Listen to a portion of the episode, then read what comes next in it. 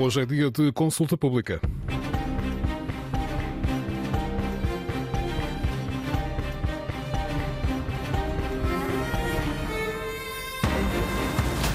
A pobreza voltou a aumentar no ano passado e já atinge 17% da população portuguesa. São quase 2 milhões de pessoas que vivem com menos de 600 euros por mês, o que está a falhar no combate à pobreza e à exclusão social. O debate em consulta pública já a seguir com a moderação de Nuno Rodrigues. Muito bom dia. Se não fossem as pensões e as transferências sociais, quase metade da população em Portugal estaria em risco de pobreza. É uma das conclusões que podemos retirar dos dados que o Instituto Nacional de Estatística Estatística divulgou há poucos dias. Mesmo com estes apoios que referi, a taxa de risco de pobreza aumentou para 17% no ano passado, o que significa que mais 81 mil pessoas passaram a viver com menos de 591 euros por mês. Contas feitas, a pobreza ou a exclusão social ameaça agora cerca de 2 milhões de portugueses, cerca de 20% da população. É este o tema que vai estar em debate no Consulta Pública, hoje num formato mais reduzido, até às 11 da manhã. São nossos convidados a coordenadora da Estratégia Nacional de Combate à Pobreza, Sandra Araújo, que está connosco em direto a partir dos estúdios da Antena 1 em Gaia, e o investigador e professor do ISEG, Carlos eh, Farinha Rodrigues. Eh, bom dia, obrigado pela vossa presença em direto no eh, programa Consulta Pública Pública de hoje. Antes de entrarmos nas eh, questões mais eh, estruturais, queria ouvir-vos numa primeira eh, ronda sobre estes dados de 2022. Sandra Araújo, bom dia uma vez mais. Começo por si. Que explicações é que encontra para o agravamento da taxa de risco de pobreza em Portugal no ano passado?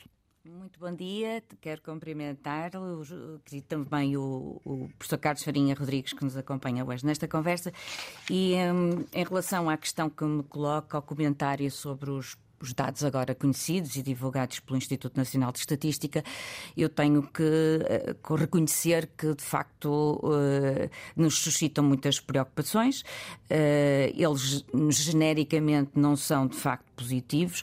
Nós tínhamos. Mas não, não foram surpreendentes para si? Diria que há uma há uma característica do, que tem a ver com a conjuntura económica e social que nós sabemos que logo a seguir à, pandemia e à uh, crise eh, económica e social que foi muito suscitada também pela crise inflacionária, pela, inclusivamente também pela, pela guerra na Europa, pelo aumento dos, dos, produtos energéticos, do preço dos produtos energéticos e consequentemente também do, do preço dos bens alimentares.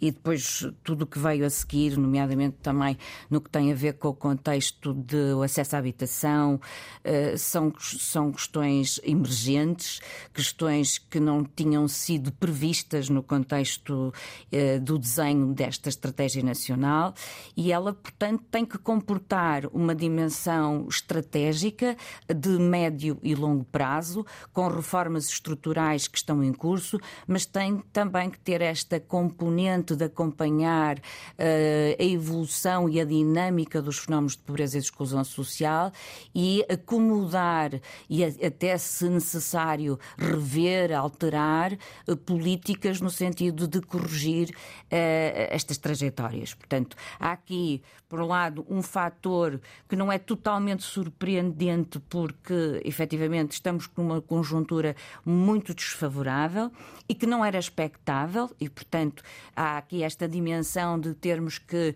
nos adaptar a esta nova realidade. E depois temos também a questão do facto desta estratégia ter sido uh, aprovada em, no final de 2021. A estratégia, o RCM que a aprovou é de dezembro de 2021. Uhum. Uh, a minha nomeação ocorreu efetivamente em novembro, uh, iniciei funções em novembro de 2022 e durante todo este tempo entre 2022 e agora outubro de 2023 estive uh, a trabalhar com, com a sociedade civil e sobretudo com as áreas governativas para construir o plano de ação para intervir uh, nesta, nesta temática. E, portanto, eu diria que houve também um conjunto de medidas que já estão no âmbito da Estratégia Nacional e do seu plano de ação, que foram adotadas e implementadas já no final de 2022 e que não estão, uh, provavelmente, o seu impacto, que admitimos que será positivo, não está aqui espelhado nestes dados que foram agora conhecidos. Portanto, uhum. está aqui esta dimensão que eu gostava de ressalvar er de preocupação sobre estas matérias.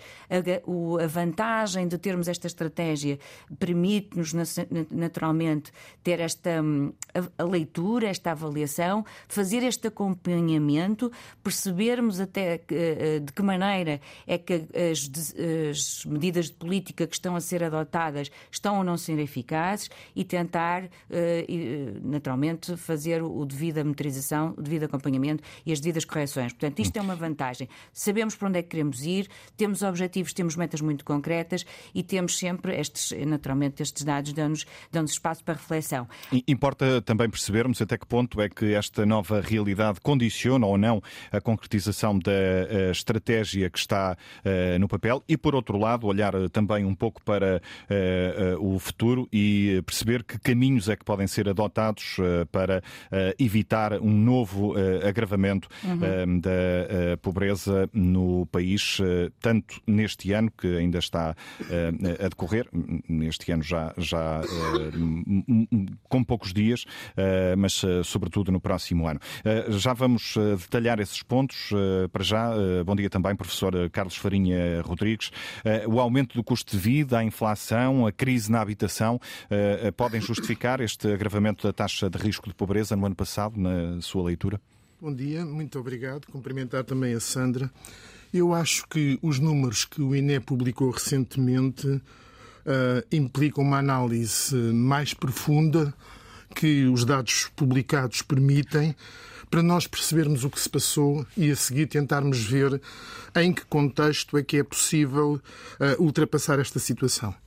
Eu diria que, em primeiro lugar, estes dados revelam um agravamento das condições de vida e da pobreza que são preocupantes, quer na sua globalidade, quer em alguns aspectos particulares.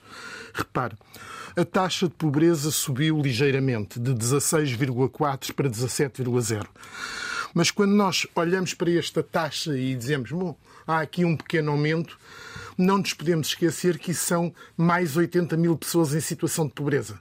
E, portanto, há aqui, de facto, um revés no que se perspectivava ser uh, uma via descendente do, do, nível de pobreza. É, associa-se este agravamento a, a, aos motivos mais óbvios uh, este, que já referimos, a questão da inflação? Eu acho que esses aspectos têm importância, mas há outros que eventualmente se traduzem mais diretamente sobre os números. Mas como eu estava a referir, se este aumento da taxa de pobreza já em si é expressivo, talvez para mim o fator mais preocupante é o aumento da, da percentagem de crianças em situação de pobreza.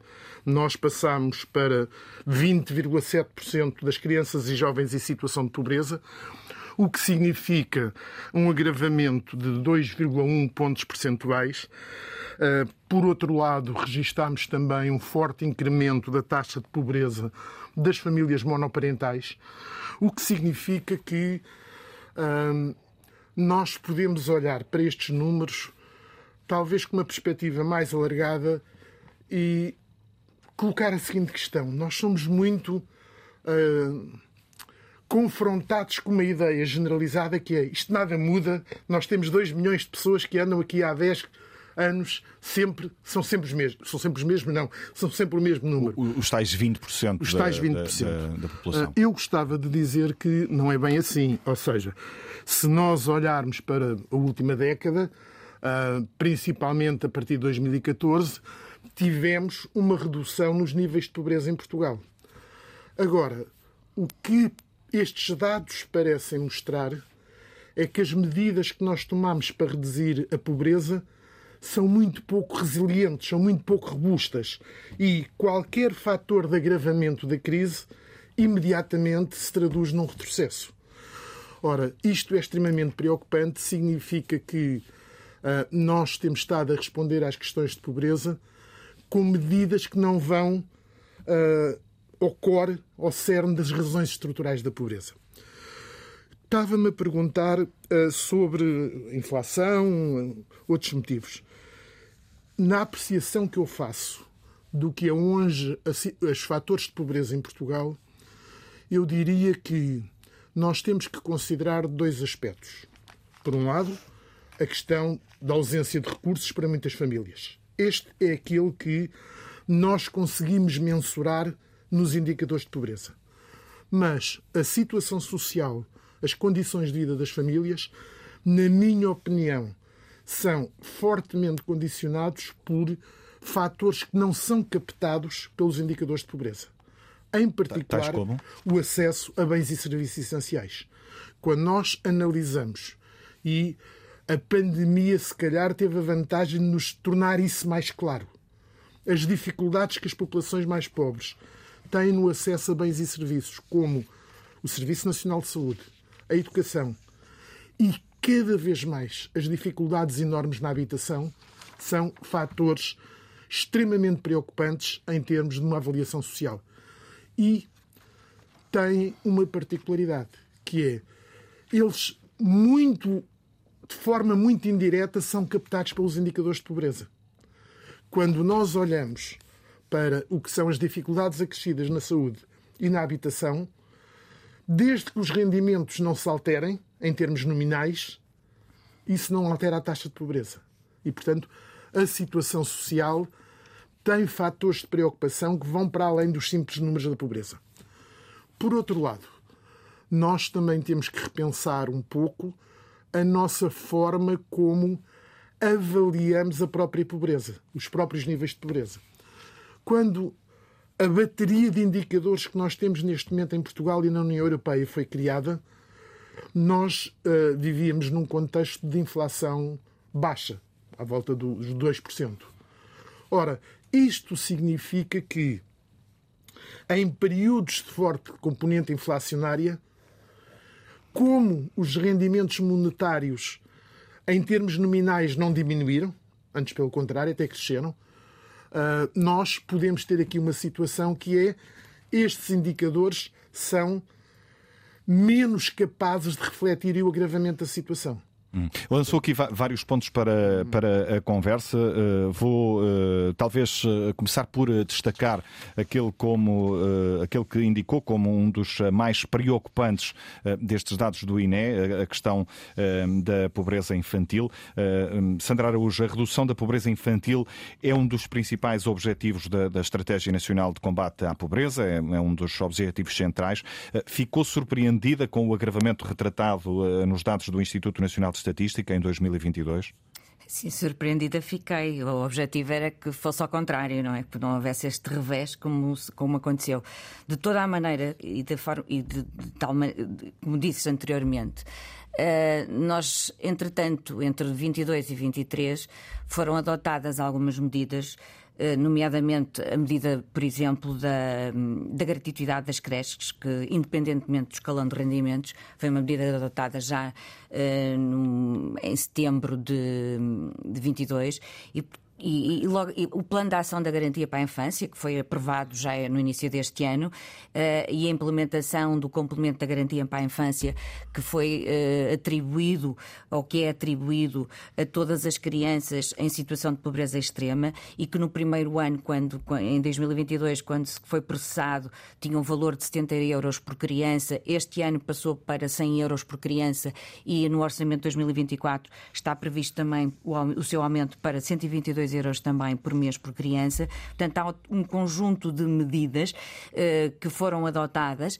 e que têm esta filosofia de investir tudo, tudo, tudo que está ao nosso alcance no âmbito das crianças. O Plano de Ação da Garantia para a Infância, para além da dimensão da articulação com outras áreas governativas e esta dimensão do reforço de, de, dos recursos monetários das famílias que têm, estas, que têm, que têm menores, uh, tem também uma dimensão de perspectiva de acesso aos serviços, justamente aquilo que o, que o Carlos estava a, a mencionar.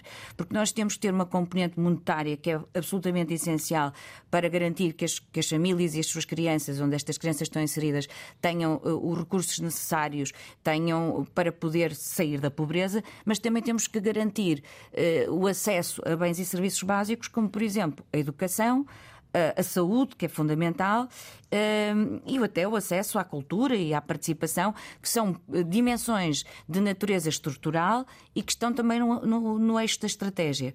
Eu diria que Uh, tudo o que está a ser feito e que já foi feito ao longo de 2023, e há várias medidas que foram uh, já tomadas em 2023 no, no, nas várias áreas governativas e no, no, que tem a ver, por exemplo, com a dimensão do trabalho, nomeadamente a, a, dimensão do rendimento. Uh, estou a falar, por exemplo, do, e o Carlos falou dessa, dessa preocupação, o aumento significativo do, do salário mínimo nacional. Hum. Com... Mas acredita que essas medidas serão suficientes para inverter este agravamento da pobreza infantil registado em 2022? eu acredito. Eu não sei se serão suficientes. Agora que elas são demasiado importantes e que temos que esperar, porque estas coisas não, não é de um dia para o outro que elas acontecem. Uh, estes problemas têm uma natureza de facto estrutural, sistémica, e nós não conseguimos resultados de um ano para o outro. Isso eu, ou, estou... ou seja, é, é esta, esta, tendência de agravamento, que uh, considerou já uh, surpreendente, não deve, na, na sua opinião, fazer repensar, pelo menos para já, a aplicação da Estratégia Nacional de Combate à Pobreza? Eu acho que nós temos, em, em, em todo momento, momento, repensar, avaliar e, tal como o professor dizia, o Carlos Farinha dizia, nós precisamos efetivamente de olhar para, teus, para estes dados com profundidade e perceber o que é que temos que mudar, se é que temos que mudar alguma coisa. O que eu estou a querer dizer é que ao longo do ano de 2023 e, sobretudo, no orçamento de 2024, já aprovado também, estão previstas um conjunto de medidas que estão eh, enquadradas no eixo, na Estratégia Nacional de Combate à Pobreza e que se espera ter um impacto muito positivo na redução da pobreza e entrar numa linha de convergência com aquilo que os objetivos e metas que estão traçadas. E, e, e posso dizê-lo que houve medidas, falou-se há bocadinho de, do contexto da habitação, que é um contexto muito crítico hoje em dia, mas ao longo do ano 2023 foram adotadas e entrou em vigor um programa Mais Habitação e há um conjunto de outros programas que estão em curso que se espera terem eh, essa, essa dimensão de apoiar as famílias que estão em situação de grande vulnerabilidade no acesso à habitação e que resolver carências habitacionais graves que nós temos diagnosticadas também no nosso país. Para além dessa dimensão, há outros investimentos que estão a ser dinamizados no contexto do próprio Programa de Recuperação e Resiliência, eh, investimentos muito sérios, nomeadamente eh, na questão da, da habitação e do parque habitacional público, eh, e que implicam, e das estratégias locais de habitação, que estão a ser dinamizadas pelos municípios e que implicam naturalmente investimentos de médio prazo e que nós vamos precisar de tempo para conseguir resultados concretos e, e se calhar, um impacto positivo nestes indicadores, que é isso que nós desejamos. Professor uh, Carlos Farinha Rodrigues, uh, mais crianças em situação de, de pobreza em 2022. Uh, não conseguir defender esta espécie de último reduto é um sinal de que algo está a falhar, desde logo em termos de políticas públicas? Bom, eu diria que a situação de crianças e jovens em situação de pobreza não é o último reduto, deve ser a primeira fronteira para nós abordarmos o problema do combate à pobreza. A questão das crianças é fundamental. Não é por acaso que a estratégia coloca como primeiro objetivo reduzir a percentagem de crianças em situação de pobreza. Isso é fundamental porque todos os estudos que nós conhecemos mostram que nós temos uma pobreza estrutural que vai passando de gerações para gerações. Ora, quebrar este ciclo de transmissão intergeracional da pobreza é uma das formas mais seguras de nós obtermos resultados que se prolonguem no tempo. Claro que uh, o combate à, à, situação de crianças em pobreza é particularmente difícil. Porquê? Uma criança não é pobre em si mesmo. Uma criança é pobre porque vive numa família pobre. O que significa que nós temos que tomar simultaneamente medidas para as crianças, ao nível do apoio escolar, ao nível das condições sanitárias, ao nível da sua inserção, mas também medidas para as famílias onde elas existem. E isso torna uh, esta dificuldade uh, mais complexa. Agora, há pouco a Sandra referia que nós devemos rever a estratégia todos os dias. Desculpem. Eu diria que um dos principais necessidades que nós temos é não só termos a capacidade de, no dia a dia, ir monitorizando o que se passa e introduzir as correções que forem necessárias, mas eu diria que nós também temos que pôr a estratégia a funcionar. Ou seja, a, Sandra retratou a, cronologia da fundação, da sua nomeação e agora da aprovação do plano intercalar, mas nós ainda estamos muito longe de ter a estratégia de combate à pobreza em velocidade de cruzeiro. Ou seja, faltam ainda meios, falta, acima de tudo, passar esta mensagem de que a estratégia está a funcionar. E aí vale a pena fazer uh, uma correção que é a seguinte. A Sandra enunciou um conjunto uh, grande de medidas que foram tomadas em 2022 e em 2023 e eu diria que essas medidas vão no bom caminho. São medidas que estão de acordo com o espírito da estratégia, mas simultaneamente eu diria que falta como que a cola que permite unir essas várias medidas sob uma orientação comum. Ou seja, o facto de nós termos a estratégia ainda numa fase muito de arranque significa que nós não conseguimos potenciar todas as sinergias que o funcionamento da estratégia permitiria. E, portanto, uh, aí a Sandra terá certamente um papel muito importante, que é pôr de facto a estratégia a funcionar. Uh, fazer com que uh, aquilo que são os objetivos que estão definidos na estratégia e que estão corretamente definidos, na minha opinião, passem para a agenda política com uma prioridade efetiva. Claro que a situação atual, em termos políticos, não é muito simpática para se dar este salto, mas que esse salto é necessário é. Há um outro aspecto que uh, também vale a pena discutir, que é quando nós pensamos sobre se ficamos ou não surpreendidos com estes dados. Há aspectos aqui que uh, era possível antecipar por vários fatores que nós temos de sinalização de alguma deterioração das condições de vida das famílias. Há outros que uh, exigem uma análise mais fina. Por exemplo, talvez um dos aspectos que mais me surpreendeu nestes dados que o INE agora divulgou foi o forte aumento da desigualdade o que reforça muito esta ligação umbilical entre desigualdade e pobreza em Portugal. Estamos a falar de desigualdades na, na, distribuição, na distribuição, de rendimentos. Uh, se nós olharmos para os dados que o INE publicou agora, nós tivemos um acréscimo de todos os indicadores de desigualdade publicados. O índice de Gini subiu 1,7 pontos percentuais, o que é bastante significativo. Ah, nós tivemos também um aumento da distância que separa os mais pobres dos mais ricos. E, acima de tudo, quando nós olhamos para uh, os vários indicadores que o INE publicou, nós diríamos que estamos perante uma situação em que o agravamento da desigualdade é claramente suscitado pelo afastamento, pelo crescimento mais rápido uh, das pessoas com maiores recursos económicos quer em relação aos mais pobres, quer mesmo em relação ao centro da distribuição, àquilo que nós chamamos a classe média. Ou seja, este agravamento da desigualdade tem uma relação umbilical com a pobreza. O exemplo típico. Onde é que este aumento da desigualdade se faz sentir essencialmente? Na região de Lisboa, na área metropolitana de Lisboa. E não é por acaso que é na área metropolitana de Lisboa que a taxa de pobreza passou de 10,4 para 14,7. É a região com maior aumento da É a região com maior aumento. área metropolitana de Lisboa. Tirando Lisboa e os Açores. Estamos a falar de um agravamento da chamada pobreza urbana?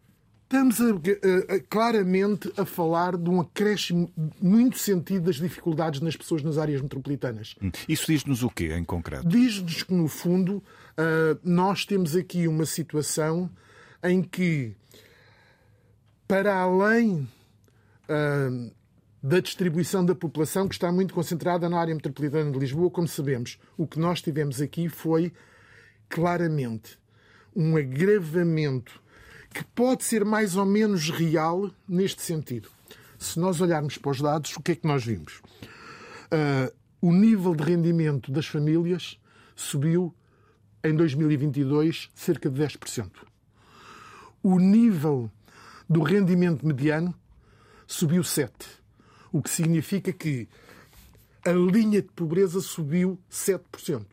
Ora, isso pode implicar que famílias que anteriormente estavam ligeiramente acima da linha de pobreza passaram a estar abaixo. Passaram a estar abaixo. E, portanto, há aqui de facto um fator de agravamento da pobreza urbana muito localizado na área metropolitana de Lisboa, o que implica que nós também temos que repensar claramente como atuar aí. Há um outro aspecto que uh, também é importante referir, que é este agravamento da pobreza mais genérico, ah, mas com particular incidência nas áreas urbanas, também se traduziu em alguma redução da eficiência da política económica no combate à pobreza. Se nós virmos, ah, nós tivemos em 2022 uma menor eficácia das políticas públicas na redução da pobreza.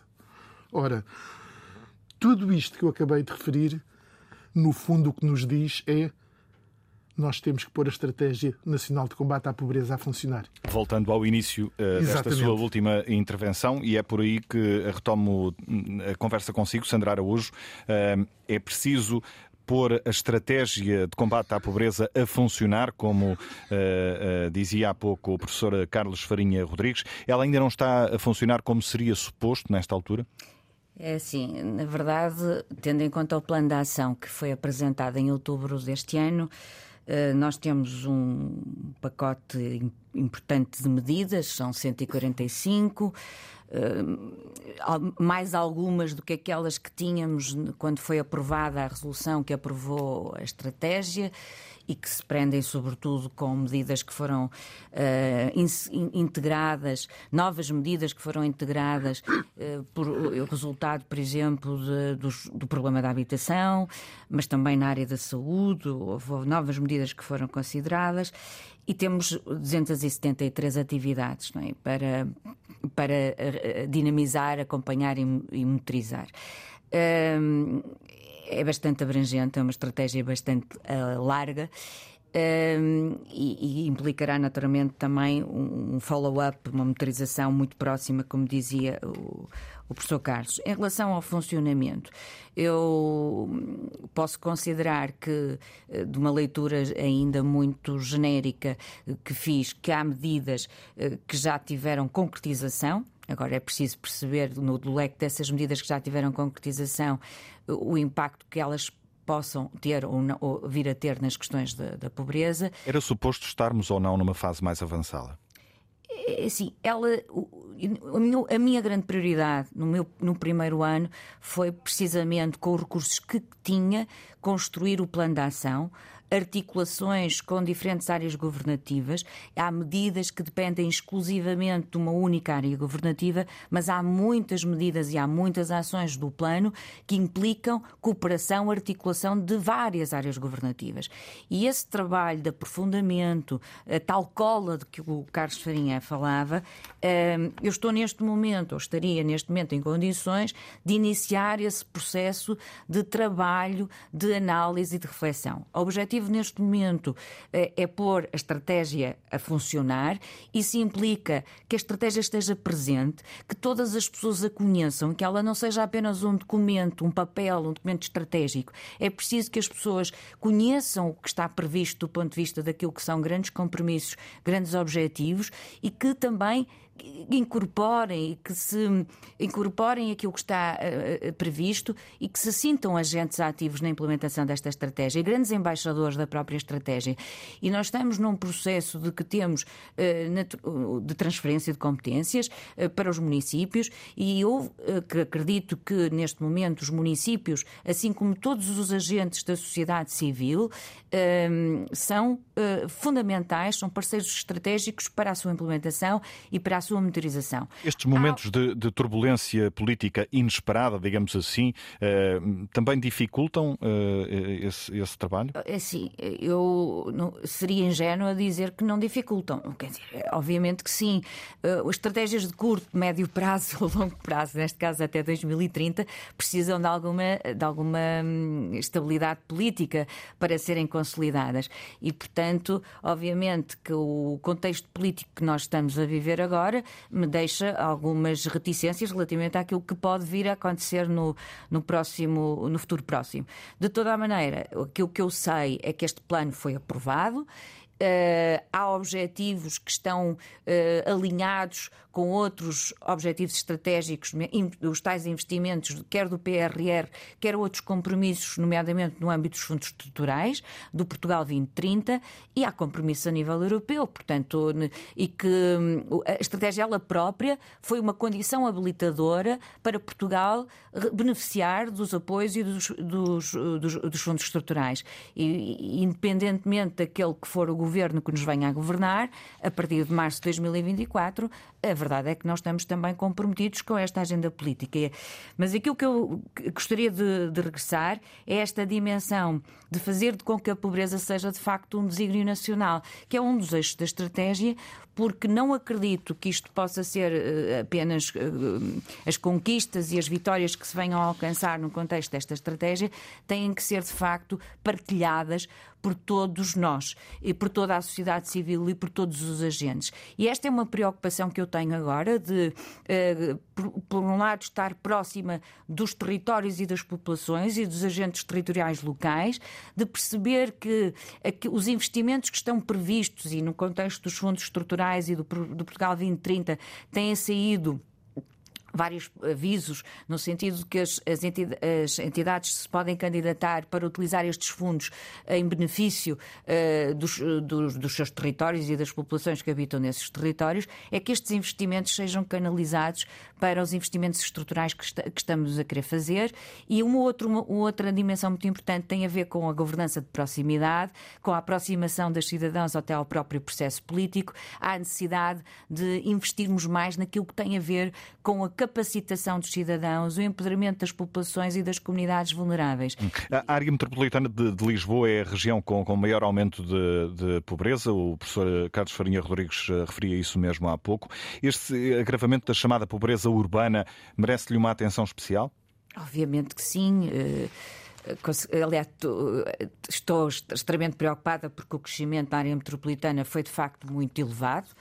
Uh, na ordem dos 4,3%, que é esse o valor, e portanto constitui uma enorme preocupação, porque houve até regiões que diminuíram ligeiramente, mas a, o, o aumentou exponencialmente na, na, área metropolitana, onde estão de facto concentrada uma, mais população e onde existem uh, grandes agregados, de, uh, nomeadamente as questões das migrações, que são uma, uma questão hoje também que nos preocupa muito, as condições em que nós estamos um, a acolher os, os migrantes que, que, estão a chegar ao nosso país e que são muito precisos por cá e que estão a dar um bom contributo também para a própria segurança social, mas a verdade é que temos que ter condições para, para os uh, acolher e integrar e incluir na nossa, na nossa comunidade. E, portanto, esta é uma preocupação acrescida também e temos estado a trabalhar, quer com o Ministério da Educação, no sentido de providenciar naturalmente as questões, por exemplo, desde logo a oferta de língua portuguesa não materna desde, em, em todos os conselhos do país, que é uma dimensão. Nós, quando vou aos territórios, é facilmente perceptível que cada vez mais estão presentes nos territórios várias nacionalidades. Este é um enorme desafio também. Nós precisamos de receber eh, estas pessoas, mas precisamos ter condições para que elas estejam de facto incluídas e integradas. E toda a malha e todo, todo, todo, todas as organizações sociais no território têm que trabalhar e cooperar em rede para que, de facto, sejam possíveis garantir, desde logo, condições de habitação, condições de trabalho. Hum. Deixe-me pegar acesso... nesse ponto. Sim, sim. Deixe-me pegar nesse ponto. Carlos Farinha Rodrigues, a chegada de cada vez mais imigrantes a Portugal, que vêm ocupar, por norma, postos de trabalho mal remunerados, pode pôr em causa esta eh, necessidade, este objetivo, esta ideia da necessidade de aumentar os rendimentos dos trabalhadores no país, desde logo para evitar situações de pobreza entre quem trabalha? Uh, bom, uh, eu diria que nós temos hoje uma preocupação acrescida com alguns setores da população que nem sequer aparecem refletidos nos indicadores de pobreza. Quando nós olhamos para os números que o INE agora publicou, temos que pensar que pessoas como grande parte dos nossos imigrantes, em particular aqueles uh, mais desprotegidos, uh, mas também, por exemplo, a população sem abrigo, não estão refletidos nestas estatísticas. Eu costumo dizer que uh, esse, essas populações não só são socialmente excluídos, são também estatisticamente excluídos porque não aparecem nas estatísticas. E isso, uma vez mais, implica a necessidade de nós olharmos para a realidade social de uma forma muito uh, multidimensional.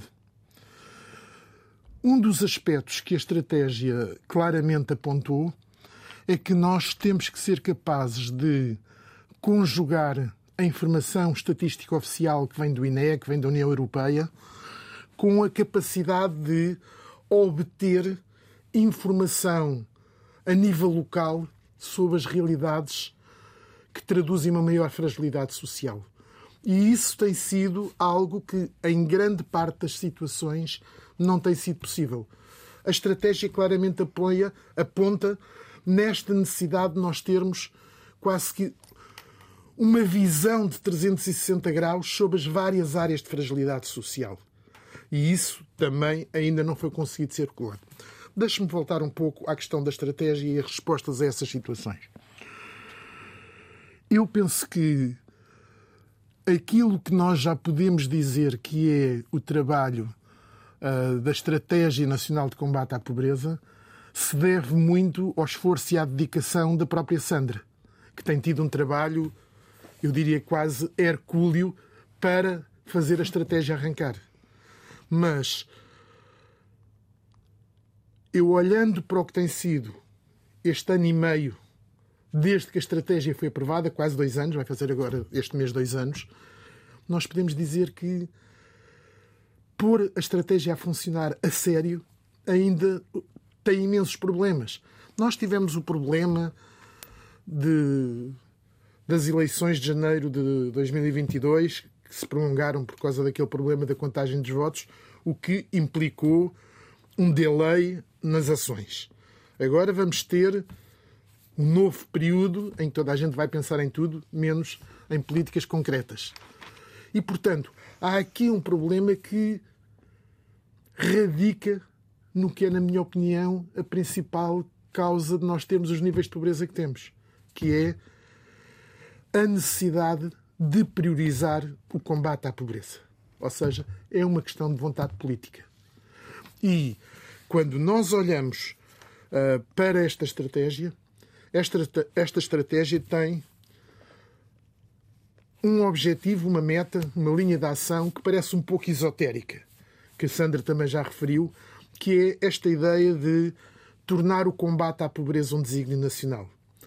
Apesar disto parecer uma coisa um pouco etérea, para nós que redigimos a estratégia é fundamental. Porquê? É, no fundo, o reconhecimento que nós só conseguimos erradicar a pobreza se conseguirmos um amplo consenso nacional da importância da luta contra a pobreza.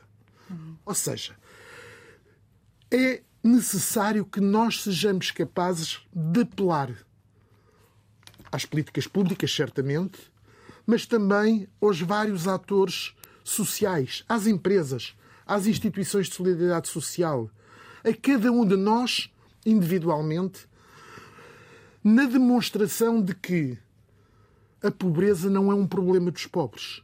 é um problema de todos nós enquanto cidadãos. A existência de níveis de pobreza como aqueles que nós temos em Portugal não traduz só uma profunda injustiça social, não traduz só um mau funcionamento do nosso sistema económico, traduz também fatores de risco acrescido para a coesão social, para a nossa vivência enquanto sociedade democrática. Sandra Araújo, na abertura do, do, deste programa uh, uh, já o referi, uh, a situação de pobreza seria muito mais grave no país se não existissem as prestações sociais, mas o peso das transferências do Estado também diminuiu em 2022. O que lhe pergunto de uma forma muito genérica é. Um, Há estratégia de combate à pobreza que resista se não se garantir uh, emprego e, e, rendimento suficiente às famílias? Ou a, a pobreza é um destino inevitável? Não, não é um destino inevitável e, de facto, é como diz o Carlos, quer dizer, havendo vontade política, eh, pode-se perfeitamente concretizar. E eu creio que neste momento temos vontade política para concretizar e temos ambição. Uh, houve estabelecimento e compromisso com um conjunto de metas até 2030 e isto nunca tinha acontecido. Há uma visão holística uh, do combate à pobreza, uh, há uma visão de que o combate à pobreza não passa só pelas políticas sociais, que é um velho mito que nós tínhamos, e portanto já se percebeu que tudo, tudo tem que andar a par e, portanto, tem que haver a fortíssima articulação de políticas públicas e não pode ser só pelas, pelas questões das políticas sociais, mas também temos consciência que há, há caminho para fazer no, no, domínio do investimento em termos de políticas sociais. E, e elas funcionam como um, um, trampolim para a inclusão e funcionam até como importantes amortecedores. E, portanto, e era como o, o, o próprio Carlos já o dimensionou, é, elas são importantes também para o próprio desenvolvimento económico e, e para o crescimento económico. E, nesse sentido, eh, já no orçamento de 2024 eh, estão previstas, de facto, grandes eh, aumentos significativos no que diz respeito à, à grande parte das prestações sociais. Desde logo, o indexante dos apoios sociais vai ter um aumento também significativo e depois tem reflexo na grande parte das, das medidas, de, desde o complemento solidário de, para os idosos. E devo dizer, no que diz respeito ao complemento solidário para os os idosos, uh, uh, o valor vai uh, convergir com aquilo que é o limiar de pobreza, o que é um ganho muito significativo. A tendência é nesse sentido, de evolução, no sentido de que estas medidas possam convergir com o limiar, porque ainda há o, os valores estão muito distantes daquilo que é o limiar de pobreza. Portanto, nós temos que reforçar esta dimensão da proteção social e, portanto, isto está no horizonte da própria estratégia. Hum. E, Também... com, e com essas uh, medidas, apesar das uh, dificuldades que já fomos uh, identificando ao longo dos últimos minutos, tem a convicção de que é possível concretizar uh, as metas da Estratégia Nacional contra a Pobreza, uh, em especial a ideia de retirar desta condição uh, eh, 660 mil pessoas nos próximos sete anos? Eu mantenho essa profunda convicção. E, senão também não, não, não, estaria, não estaria a coordenar a estratégia. Acredito que sim. As dificuldades são imensas, uh, mas também temos que ter noção de que estas coisas não se fazem de um ano para o outro vai ser uh, difícil e provavelmente no momento em que estivermos a corrigir algumas coisas vão surgir outras novas que não tínhamos previsto. Mas ainda assim há esta ambição, há um sistema de monitorização e avaliação que está a ser construído e que irá ser participado, participado pelos próprios destinatários das medidas, que nos vão dar informação muitíssimo relevante também para aquilo que é a condição da política pública e, portanto, eu acho que temos os ingredientes necessários para ter resultados a médio eh, e a longo prazo. Uh, obviamente, como o Carlos também já o disse, nós precisamos de construir uma nova visão sobre a necessidade de erradicar a pobreza e isso passa por um desafio de toda a sociedade. E a dimensão de um, esta necessidade também de alterarmos a nossa prática social, esta questão de uh, invertermos estas políticas que são meramente remediativas ou paliativas ou de natureza assistencialista que em determinado momento, e porque é uma questão de sobrevivência que estamos a falar, elas são absolutamente necessárias, mas nós temos que resolver os problemas de fundo. E isso implica naturalmente investir nas pessoas, capacitar as pessoas e promover e oferecer condições para que elas se possam desenvolver. Estamos... Isto implica também formar os agentes, capacitar os agentes eh, e desenvolver projetos de base comunitária e, e até alterar os modos de governança. E, e, e portanto, são muitas as linhas de, de, intervenção, são muitas as frentes de batalha em que temos que atuar e, precisamos naturalmente de, eh, por um lado, do entendimento do que é e na forma como nós nos posicionamos individualmente e coletivamente para atuar no combate às causas estruturais da pobreza. Portanto, este é um exercício que tem de ser feito a nível individual, mas a nível coletivo também, e na forma como encaramos e olhamos para as pessoas em situação estamos, de pobreza também. Estamos uh, na reta final do programa de hoje. Vou terminar consigo, professor Carlos Farinha Rodrigues, uh, uh, com duas ideias e duas perguntas. A primeira, se mantém também este otimismo que foi sublinhado aqui por, por Sandra Araújo em relação à concretização das metas previstas na estratégia estratégia e, eh, por outro lado, se em linhas gerais, eh, na sua leitura, estamos a combater a pobreza com as armas certas? Bom, uh, em relação à primeira questão, eu não ponho as questões em termos de acreditar. O que eu digo é a nossa sociedade tem as condições, tem os recursos para, se houver vontade política, cumprir e até ultrapassar os objetivos da estratégia. Portanto, eu estou confiante que, se houver, de facto, uma intenção política de combater a sério a pobreza, nós seremos bem-sucedidos. Mas eu acho que, enquanto sociedade, se houver um revés na estratégia, é algo que nós não nos podemos perdoar. É o desperdiçar de condições que foram criadas para de facto, alterar qualitativamente a situação social e, de uma forma geral, a nossa forma de viver em sociedade. Portanto, claramente, eu acho que só não conseguiremos atingir os objetivos da estratégia se não houver vontade política para fazer temos as condições para isso.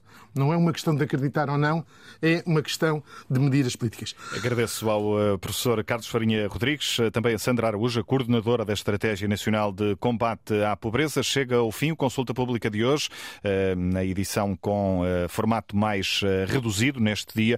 O programa fica disponível, como sempre, em podcast nas várias plataformas. Voltamos de hoje a oito dias.